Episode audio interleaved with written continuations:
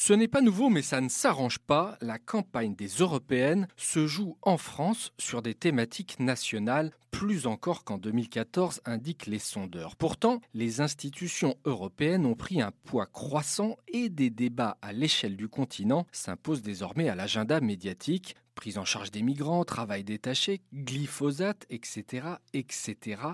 Mais rien n'y fait, nombre de votants veulent utiliser ce scrutin pour sanctionner Emmanuel Macron, un grand classique pour une élection intermédiaire, et l'électorat met en tête de ses préoccupations le pouvoir d'achat, dont l'évolution ne dépend guère des décisions prises à Bruxelles. Quelles sont les raisons de ce contraste? D'abord l'absence d'un marqueur fort dans cette campagne, comme la polémique sur le plombier polonais lors du référendum de 2005. Cette année, l'enjeu écologique est certes omniprésent et sa dimension européenne indiscutable, mais il est presque trop consensuel. La responsabilité de cette campagne hors sol vient aussi et surtout des propositions tout aussi hors sol des différentes listes. Propositions qui font fi des préoccupations des autres États et des réalités bruxelloises. Exemple, la règle des 3% de déficit, vilipendée sur les plateaux télé alors qu'elle n'intéresse pas les autres pays qui sont tous sous la limite autorisée. Les partis tombent aussi dans la facilité en déclinant leur marotte nationale. C'est le PS qui prône un ISF européen ou la France insoumise qui veut un impôt universel pour les particuliers. À droite aussi, certains prennent leur désir pour des réalités, à l'instar du Rassemblement national, qui veut mettre fin à la libre circulation des personnes, alors que les partis populistes de l'Est de l'Europe